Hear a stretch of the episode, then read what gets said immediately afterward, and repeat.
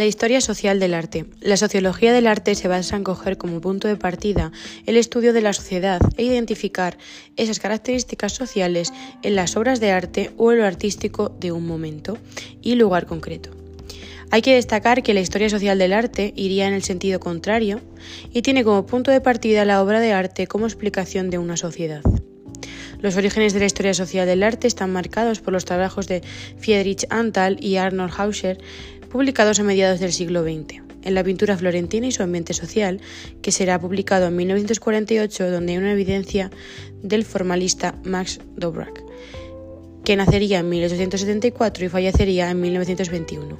De la Escuela de Viena le interesa la totalidad del proceso artístico y su obra tuvo gran repercusión.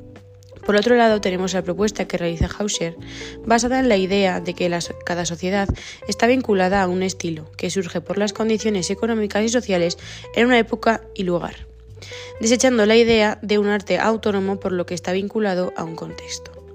Lo ejemplifica con la figuración en el Paleolítico hacia la abstracción neolítica, donde dice estar provocada por un cambio en la mentalidad que a su vez es condicionado por la transformación del sistema de producción. Todo este pensamiento fue criticado por Ernst Gombrich, que califica este pensamiento como una visión marxista de la historia del arte. Lo explica en su obra La historia del arte y ciencias sociales e indica que sí hay una relación entre la sociedad y la historia del arte, pero rechaza una sociología del arte como tal. Otro de los críticos de Antal fue Pierre Francastel, donde en su obra Sociología del Arte, publicada en 1970, realiza una serie de preguntas, cuestionamientos que ya había anunciado en otros trabajos como en Pintura y Sociedad y Arte y Técnica, ambos de mediados del siglo XX. Pero en esta obra plasma de manera más completa ese pensamiento.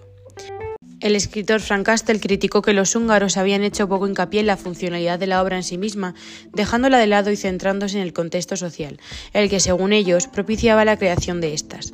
Entendiendo esta situación como que no era la correcta, formuló la necesidad de entender el arte a partir de la relación que mantiene con la sociedad como portadora del lenguaje visual. A pesar de esta formulación que se verá en sus obras, hay quien considera que los avances que vemos en estos momentos no es el idóneo como lo hará Jaime Briuega.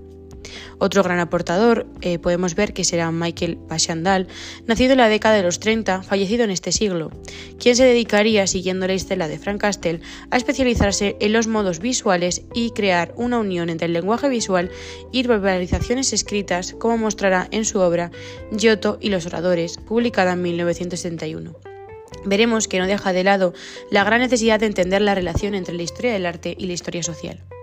Esta senda será continuada por una de las mujeres que veremos en este ámbito y será llamada Svetlana Alpers, la primera en utilizar la expresión cultura visual. Veremos en una de las obras más importantes de la autora, como es el arte holandés en el siglo XVII, de 1983, cómo reconoce de verle esa concepción de cultura visual a Bachandal.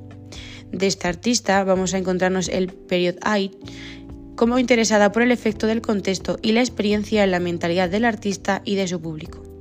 Encontramos esa unión entre Bajandal y ella, ya que se formaron bajo Gombrich en el Instituto Warburg. Ambos colaborarán unidos elaborando una historia social y un estudio elaborado del arte, cumpliendo un papel renovador en la tradición historiográfica. Queda latente la importancia de la historia social del arte para comprender la historia del arte desde un punto de vista en el que prime la obra de arte, pero no solo esté condicionada por su contexto social y económico, sino que sea una simbiosis de ambas, la que cree una obra completa uniendo la importancia del artista y la influencia de una sociedad en su conjunto y totalidad.